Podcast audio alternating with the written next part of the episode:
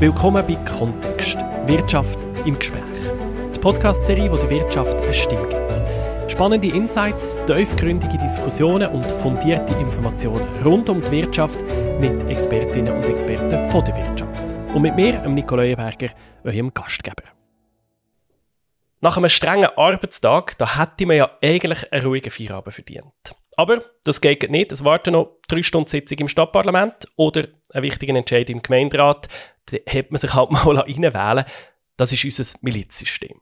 Und das System hört man häufig ein bisschen am Anschlag. Politikerinnen und Politiker brennen aus. Kleine Gemeinden finden niemanden mehr, der Gemeindepräsident oder Präsidentin werden Also was machen wir jetzt mit dem Milizsystem? Behalten wir es, schaffen wir es ab oder reformieren wir es? Das fragen jetzt der Silvan Wildhaber. Er ist CEO vom Textilunternehmen Filtex AG und er ist auch im Vorstand vom Branchenverband Swiss Textiles und sozusagen als Vertreter von der Textilbranche im Vorstand von Economy Suisse. Herzlich willkommen. Dankeschön. Silvan, was ist denn deine Erfahrung, deine persönliche Erfahrung mit dem Milizsystem? Wann hast du zuerst mal ein Ehrenamt gemacht? Also ich glaube, es hat ein bisschen früher angefangen, als ich äh, ein haben müssen bekleiden musste, nämlich mhm. bei der Mundschenk gewesen. Ich hatte zwar zuerst nicht gewusst, was das heisst. Mein Vater hat mir dann klar instruiert, dass wenn man Gäste hat, dass ich Gläser nachfülle. Ja. Ob es das ein Ehrenamt oder einfach eine kindliche Pflicht war, das lasse ich jetzt dahingestellt. Und sonst war eigentlich ähm, das erste Ehrenamt gewesen, ähm, als Kassier in der Pfadi. Mhm. Ist dann weitergegangen, dass ich äh, eine Studentenverbindung präsidiert habe. Ähm, nachher hat man eigentlich dann im Berufsleben oder schon vorher an der, in der Ausbildung bin ich noch Mitglied vom Studentenparlament. Habe dort auch, behaupte ich immer noch, sei ich der äh, Erfinder von der Jacqueline Badran, weil ich habe ah, ja. Vizepräsidium zur Verfügung gestellt, weil sie gewettert hat, es gibt keine Frau mhm. in dem Vorstand von dem Parlament. Dann habe ich gesagt, wenn sie das möchte machen, dann nachher denke ich meine Kandidatur zurückziehen. sie glaubt es mir bis heute nicht, dass ja. so ist. Und du ähm, bist jetzt an einem Punkt in deinem Leben, wo du wirklich auch in die Politik nochmal, du bist am Kandidieren, du hast kandidiert schon für einen Kantonsrat, äh, für einen Zürcher Kantonsrat, das hat nicht funktioniert, aber du überlegst dir jetzt noch, oder du kandidierst wieder für einen Nationalrat, müssen wir noch schauen, ob du aufgestellt wirst. Wie steht der Stand? Ja, das ist eigentlich jetzt so, dass man sich hat müssen bewerben mhm. Und das ist ja so ein bisschen mein Naturell, dass ich gesagt habe, das probiere ich einmal. Ich muss dazu sagen, ich bin sehr spät in die Politik eingestiegen, mhm. wahrscheinlich 20 Jahre spät. Das ist eine Ochsentour, vor allem in einer grösseren Volkspartei. Äh, nicht der, wo man vielleicht könnte meinen, aber ähm, das ist etwas, was mir Spaß macht und äh, ja, die, haben, die Hearings haben stattgefunden und jetzt schauen wir mal, der Entscheid ist in Kürze dann bekannt. Aber schon, als ich dir vorgestellt habe, ganz am Anfang, es ist ein kleiner Rattenschwanz, was du alles schon machst. Ähm, ich habe nicht alle Jobs aufgelistet, die du machst. Du hast noch mehr Mandat. Und jetzt möchtest du auch noch in die Politik. Wie bringst du das unter einen Hut? Das ist ja ein Haufen. Ja, ich habe nochmal für mich die Regeln aufgestellt, dass man etwas, wo man ähm, gemeinnützig macht, und ich schaue es auf jeden Fall so an, nicht darf mehr als 10% von seiner Arbeitszeit mhm. äh, in Kauf oder in, in Beschlag nehmen. Ähm, das gilt jetzt natürlich für, die Branche, für den Branchenverband nicht, weil das ist ein Teil von meiner Arbeit ja. in dem Sinne für ein Textilunternehmen. Da tun wir auch die Rahmenbedingungen beeinflussen. Und Politik, da schaue ich ganz schwer drauf, findet in der Freizeit statt. Und die teilt man dann halt anders auf. Die Freizeit ist halt knapp, also eben, da gibt es statt Kino, am Montagabend gibt es halt das Parlament. Das wäre so, im Kantonsrat sogar den ganzen Tag. Mhm. Und das habe ich natürlich dann auch äh, mit einem Verwaltungsrat besprochen, ist das möglich? Und da sind wir dann wahrscheinlich voll im Thema, was ist für einen Milizpolitiker überhaupt möglich? Was reizt dich da dran? Also eben jetzt im Branchenverband ist es klar, das hat mit deinem Beruf zu tun, ganz direkt, aber jetzt in ein, in ein Parlament hinein. Ich glaube, ich bin immer schon semi-politisch gewesen. Ich mag mich noch gut erinnern, als ich schon als äh, Teenager äh, mit dem damaligen äh, Sohn vom Stadtpräsidenten mich gefetzt hat. Der ist nicht ganz in meiner politischen Richtung gewesen. Und mir hat eigentlich der Diskurs immer gefallen. Und bis heute, ich finde äh, andere Meinungen spannend, finde aber auch die Lösungssuche spannend und wie man das miteinander aufgleisen zum Wohl von einem Gesamten. Und das ist dann eben ein bisschen der Gemeinsinn, wo der Milizcharakter eigentlich hat. Und wie hast du das Gefühl, profitiert das System davon, dass eben das aus Milizpolitikerinnen und Politiker sind oder ein Großteil der Leute? Glaube, es ist so ein bisschen der, der gesunde Menschenverstand. Und wenn jemand äh, rein im Fach ist, dann weiss er zum Teil fast zu viel. Mhm. Das heißt, er kompliziert vielleicht Sachen, die nicht so kompliziert sollten sein. Und darum glaube ich, ist Miliz eine gute Ergänzung zu Profis, die es braucht. Da sehen wir da bei Economiswiss, es braucht Profis auf einem Thema. Und dann vielleicht noch die Beispiele, die ich immer sage, wo Politiker gerne hören, wie es effektiv dann ist, äh, draussen in der Privatwirtschaft. Mhm. Aber dort, dort ist ja deine Sicht immer einfach aus einem Ecke von der Privatwirtschaft. Ähm, wie bringst du das ein? Also weißt, oder vom System her denkt, das ist ja sehr abhängig davon, wo die Leute kommen. Es ist ein Stück weit dort Zufall. Das ist sicher so. Natürlich, oder jetzt gerade in einem Branchenverband ist man natürlich in einem Bereich Lobbyist. Mhm. Also wenn ich jetzt schaue, wir vertreten KMU, wir vertreten die Exportorientierten und diesen Standpunkt bringen wir mit, aller, mit allem Nachdruck hinein. Aber jetzt gerade vielleicht nochmal zurück zu äh, der Jacqueline Badan. Ich habe äh, das Vergnügen, habe neben ihr zu Nacht zu essen und habe natürlich einfach was bei ihr nicht anders möglich ist, äh, 80 Prozent der Zeit zugelassen. Und mhm. das erfrischt eben auch jemand, der anders denkt, von einem anderen, von einem anderen Gesichtspunkt her die Sachen betrachtet. Und das finde ich eben auch schön. Das kann auch in einem Branchenverband, das kann in der Politik sein, andere Meinungen aufzunehmen und vielleicht eine Synthese machen mit dem, was man selber meint, das richtig ist. Mhm. Das System verlangt einiges ab, nicht nur den Leuten, die mitmachen, direkt im System, also die, die nachher gewählt werden, die das Amt ausführen, sondern noch denen in ihrem Umfeld. Also die Familie muss ein Stück weit zurückstehen, weil der Mann oder die Frau ähm, einem Parlament sitzt. Und dann ganz fest natürlich auch Arbeitgeberinnen und Arbeitgeber. Da hat man dann, kann man halt nur Teilzeit arbeiten oder man macht etwas auf Arbeitszeit. Wie ist das bei dir? Du bist ähm, CEO von einem Unternehmen. Wenn jetzt jemand aus deinem Team kommt und sagt, hey, ich möchte gerne mehr für, äh, für einen Gemeinderat aufstellen in meinem Dorf, gibst du denen, weißt wie, wie Ermöglichst du das? Also wir müssen keine generelle Regel schaffen, in einem KMU macht man immer den Einzelfall und den logischerweise lässt man an. Dann tut man es abwägen und sagt, ja, was würde das heißen als Impact auf die Firma? Aber natürlich, wenn dann jemand äh, weiss und schaut, was ich mache, dann weiß er, da kommt das klares Ja halt dann vielleicht mit gewissen Veränderungen. Also das äh, muss man dann schauen, sei es in der Funktion oder sei es in der Arbeitszeit. Da kommt es natürlich, und das ist auch ein Teil vom Milizsystem, darauf an, ist es entlöhnt oder nicht. Da mhm. gibt ja gewisse, die sind und gewisse, die nicht sind. Und ich glaube, all das, der Mix, da findet man eine gute Lösung. Also du wärst total dafür, wenn jemand sich dort engagieren will? Absolut. Also das Gleiche ist ja, wenn jemand sagt, im Militär soll ich weitermachen oder nicht. Und dann tut man es auch anschauen, ähm, da ist man dann eher Berater. Mhm. Natürlich, die direkten Chefs, die haben einmal keine Freude, weil die wissen, ja. genau, noch ist jemand weniger da. Aber das ist ein bisschen meine Aufgabe als Gesamtverantwortlicher, dass ich dann da probiere, ein bisschen eine Mediation zu machen. Oder auch sage, das ist die Haltung von der Firma, das unterstützen wir. Oder vielleicht auch mal, das unterstützen wir klar nicht. Wobei das hat dann weniger mit Miliz als mit Urlaubsreisen zu tun. Und wenn sich jemand bei euch bewirbt und du siehst schon, ah, der steht noch im Gemeinderat und der ist da noch im, ähm, im Dorfverein, dann weißt du genau, die Person ist zum Beispiel nicht flexibel bis raus. Ähm, die muss zu diesen Zeiten an die Sitzungen. Das schränkt dich als Arbeitgeber auch ein. Wenn du so etwas siehst auf einem Lebenslauf? Ich schaue es immer positiv an. Wir mhm. haben jetzt gerade einen Fall von jemandem, der gesagt hat, er sei noch Fußballtrainer, hat dreimal Training und einmal sei es ein bisschen früher, dann muss er wirklich um 10 vor 5 gehen. Und dann äh, schauen wir es auch wieder im Gesamten an und sagen, das muss irgendwo möglich sein. Und es ist jetzt jemand, der sehr leistungsbereit ist, nicht nur eben im zivilen Engagement, sondern auch in der Firma. Und dann muss man, das ist ja der Fairheit halber, muss einfach der anderen sagen, die Person geht am Dienstag um 10 von 5 der hat das Fußballtraining und dann findet es alle lässig. Die Leistungsbereitschaft, die du gerade erwähnt hast. Es gibt ja so Typen, also ich habe immer ein Ehrenamt gemacht, habe das irgendwie selbstverständlich gefunden. Ähm, aber es gibt die Leute, die wissen nicht mehr genau, wann Stopp sagen. Man hat das Gefühl, ah ja, das mache ich auch noch und das mache ich auch noch und das ist noch für einen guten Zweck.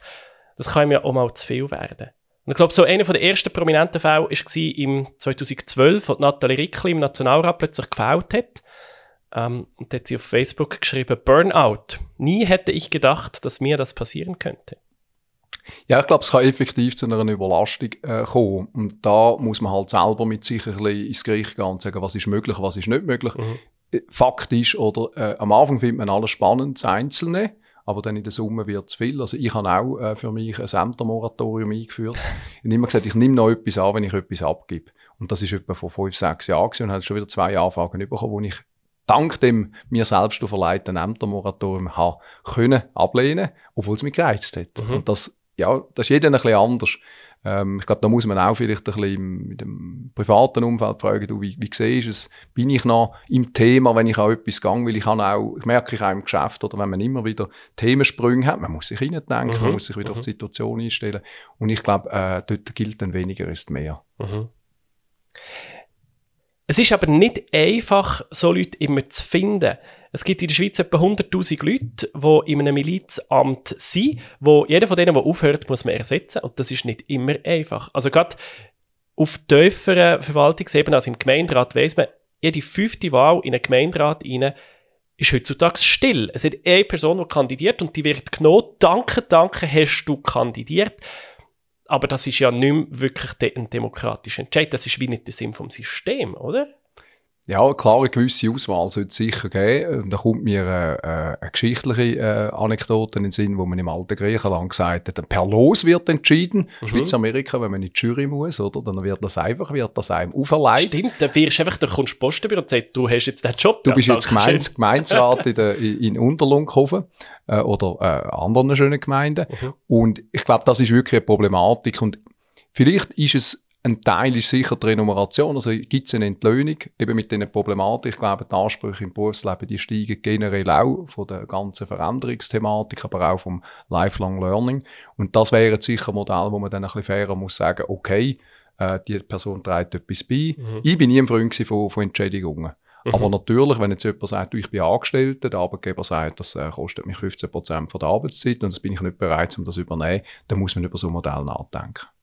Also, dass man mehr entschädigt. Das mehr entschädigt, dass es nicht für jemanden dann wirklich einen, einen Malus gibt, wenn er so ein Amt macht. Und das andere ist natürlich einfach die, ja, die, die Zivilgesellschaft, da muss darüber reden und sagen, hey, mhm. da kommst du auch viel zurück über, weil das habe ich immer festgestellt bei meinen Ämtern. Alles, was ich investiert habe, ist also mit einem Mehrfachen zurück. Und das fasziniert mich also, sei es über persönliche Kontakte, sei es über Themen, die man nicht kennt. Also, ich glaube, ich habe in diesen äh, Branchenverbänden, in diesen äh, Spitzenverbänden mehr gelernt als einer, der einen, einen CAS gemacht hat in Organisationsführung oder in Politikwissenschaften etc. Ja, und halt auch das gerne bemühte Netzwerk. Gell? Also ich habe heute noch Kontakt von den Leuten, die ich früher habe Jungschau geleitet mal mitnehmen und man kennt sich und man weiss, ah, der schafft dort und der ist jetzt dort und der hat noch diese Sonderfähigkeit und wenn ich etwas brauche, dann hast du Kontakt. Absolut, das wird immer so ein despektierlich als Vitamin B angeschaut. Nein, ja, die ganze ja. Welt funktioniert so, mhm. weil wem vertraue ich? Mhm. Oder? Und dem, wo ich kenne, wo ich mit dem etwas zusammen gerissen habe oder zusammen eine Aufgabe erfüllt habe, dem vertraue ich mehr als einfach einem Fremden, der mir irgendeine Offerte macht oder was es dann auch immer ist. Mhm. Aber eben, dann muss es so ähm, möglich gemacht werden, dass man sich engagiert. Vielleicht könnte es ja ein bisschen im Gleichen gehen. Also der Begriff Vereinbarkeit von Familie und Beruf, das ist ein riesen Thema im Moment. Oder da schaffen wir auch daran, dass Leute, die Familie haben, können im Beruf ein bisschen zurückstecken und der Familie schauen. Die ganzen Bemühungen würden es ja eigentlich auch unterstützen, die Leute, die vielleicht noch keine Familie haben, aber eben so ein Amt machen. Es geht ein bisschen im Gleichen. Absolut. Und es ist vielleicht auch die Vereinbarkeit Beruf und Familie heute, wo Parität die gehalten hat, die ich absolut persönlich unterstütze, mhm. nimmt eben einem auch Zeit, um vielleicht ein Ehrenamt zu machen. Ja. Oder vielleicht ein, bisschen ein, ein grösseres Amt.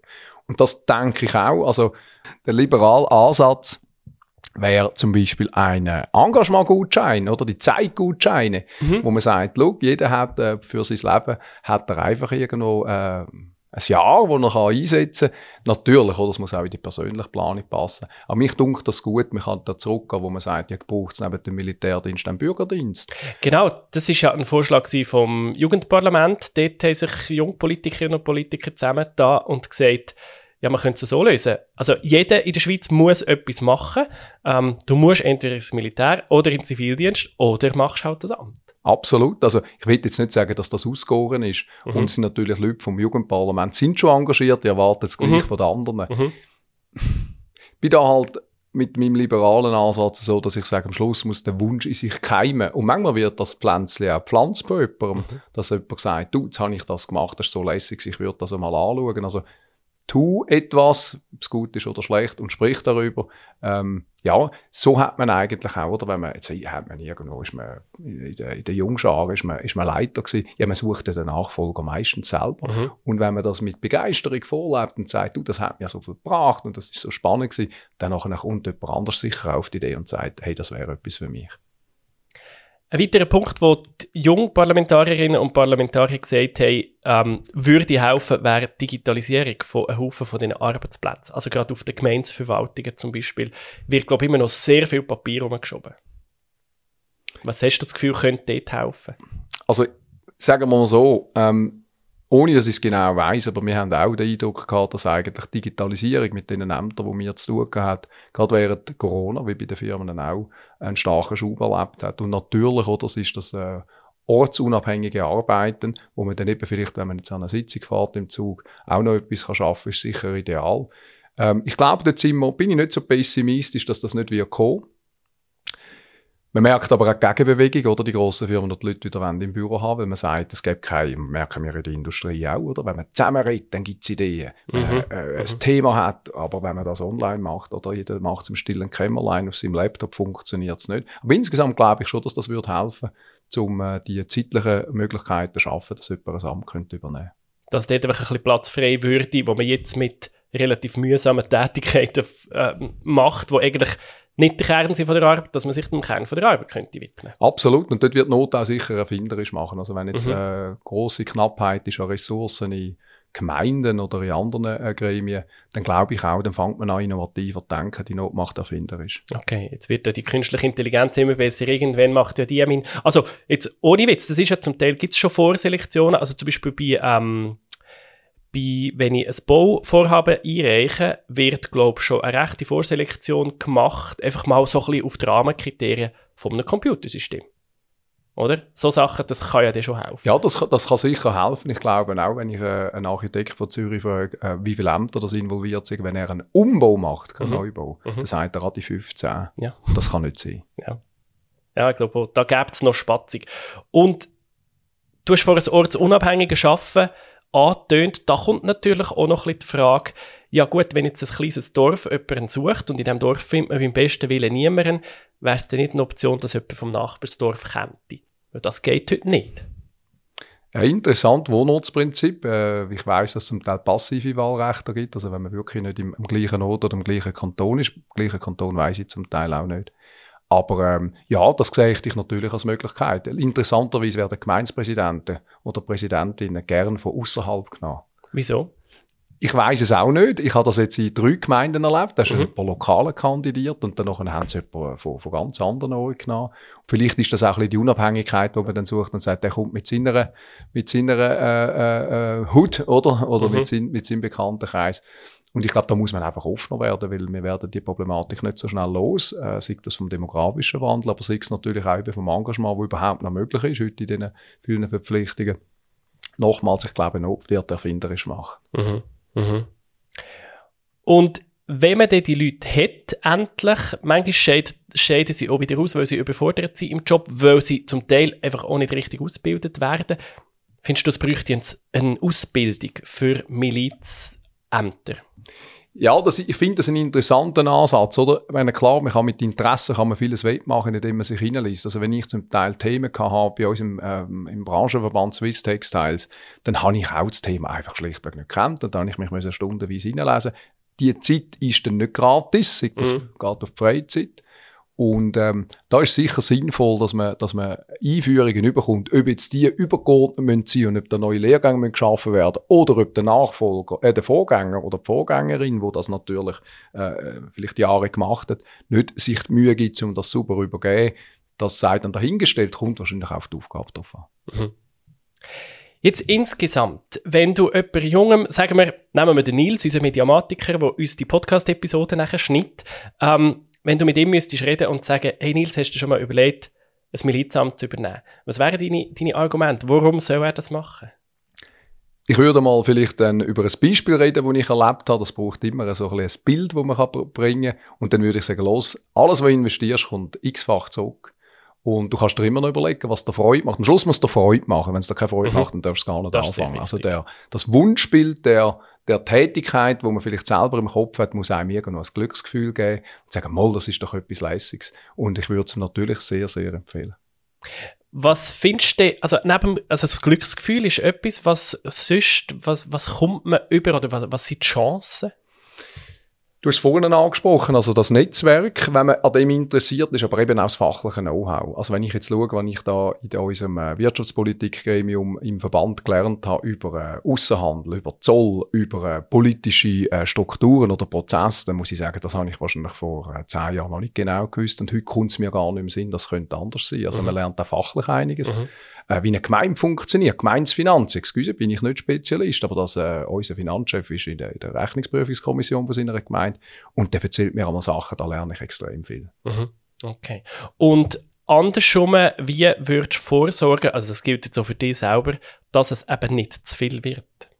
Da muss man ein bisschen eben in sich, in sich hineinhören. Also, ich habe auch schon ähm, Situationen gehabt, wo ich gesagt habe, es wird zu viel und es macht es einzeln keinen Spass mehr. Dann merkt man dann, dass man äh, irgendwo überlastet ist und dann habe ich rigoros abgegeben. Ähm, es gibt für mich immer so eine Regel, oder? Das sind sieben Jahre. Also okay. das Leben, die Woche, äh, sieben fette und sieben magere Jahre. Und ich stelle vielfach fest, dass die Leute nach sieben Jahren auch keinen Input mehr geben können, weil sie haben alles schon mal gemacht. Und gerade so Sachen, wo vielleicht jetzt nicht gerade ähm, ad personam sind, gebe ich nach sieben Jahren, plus minus zwei vielleicht, gebe ich dann auch wieder ab. Natürlich gibt es auch Sachen, wo, wo man länger machen sollte, wegen dem Netzwerk. Ich denke, bei Economy Suisse ist das auch etwas Wichtiges, dass man äh, nicht kommt, die Leute kennenlernt, wo man vielleicht dann auch mal den Fachaustausch oder einen Input kann machen und dann schon wieder weg ist. Da könnte es ja zweimal sieben Jahre sein, aber das äh, wissen nur die Sterne. Genau, dass man da wirklich auf eine Rotation sorgt, oder? Dass wieder neue Leute kommen, neue Ideen. Und erfahrungsgemäß die Leute, die gehen in so einem Ehrenamt, oder in einem Milizamt, da geht es ja aber nicht lang und dann haben sie das Nächste. Ja, das sind die Engagierten. Äh, man mag sie dann nicht vergönnen. Natürlich, es sollte dann irgendwo vielleicht auch noch mit dem eigenen, äh, der eigenen Energie äh, einhergehen. Mhm. Ähm, Altersguillotinen sind auch so Themen, wo man ja vielfach installiert hat. Das ist wegen den alten Sesselklebern. Mhm. Heute muss ich sagen, ähm, haben wir ich eigentlich persönlich die, dass die Leute so bis 75, 80 sehr äh, leistungsfähig sind. Problem ist, wenn sie es nicht merken, dass sie es nicht mehr sind. Ja. Aber ähm, ja, wie du gesagt hast, also ich glaube, jemand, der sich einfach engagiert, das ist auch das Naturell, ja. der macht dann das Nächste, weil es macht ihm Spass, macht ihm Freude, neben dem, was er vielleicht sonst als äh, Aufgabe hat. Also das Milizsystem, würdest du sagen, das hat eine Zukunft in der Schweiz? Es hat eine Zukunft, es muss eine Zukunft haben und es wird eine haben. Aber es ist kein Selbstläufer. Definitiv nicht. Also ähm, eben die Nachfolgesuchen äh, sind sicher schwierig. Es kommt immer darauf an, welcher Ebene. Dort, wo jemand eigentlich einen persönlichen Profit, die Leute sind halt, äh, denken auch an sich, ähm, sieht, dort ist es auch relativ einfach. Und dort, wo es wirklich einfach ein Dienst der Allgemeinheit ist, das kann sein ähm, ähm, äh, soziale, karitative Institutionen, wo auch viele Leitungen suchen. Aber auch dort höre ich immer wieder, das Beste, was sie jemals gemacht haben, weil sie wirklich äh, ihres Wissen vielleicht dann können reinbringen und sehr viel auch äh, können rausnehmen und vielen Leuten auch geholfen haben. Herzlichen Dank, Silvan Wildhaber, für das Gespräch. Du bist Vorstandsmitglied da bei Economy Suisse, sonst äh, CEO von der Textilfirma Filtex und in dieser Funktion noch Vorstandsmitglied von Swiss Textiles. Merci vielmals. Vielen Dank, Nico. Super spannend gewesen. Wenn euch der Podcast gefällt, dann abonniert uns doch auf Spotify, Apple Podcasts oder wo immer ihr eure Podcasts hört. Dann verpasst ihr nämlich keine Episode. Kontext Wirtschaft im Gespräch ist ein Podcast von Economy Suisse. Idee und Konzept von Michael Wiesner und Nina Weibel, Schnitt und Technik von Nils Passen. Der Redaktion und Gesprächsführung von mir, Nico Leuenberger von der Podcast Schmiede.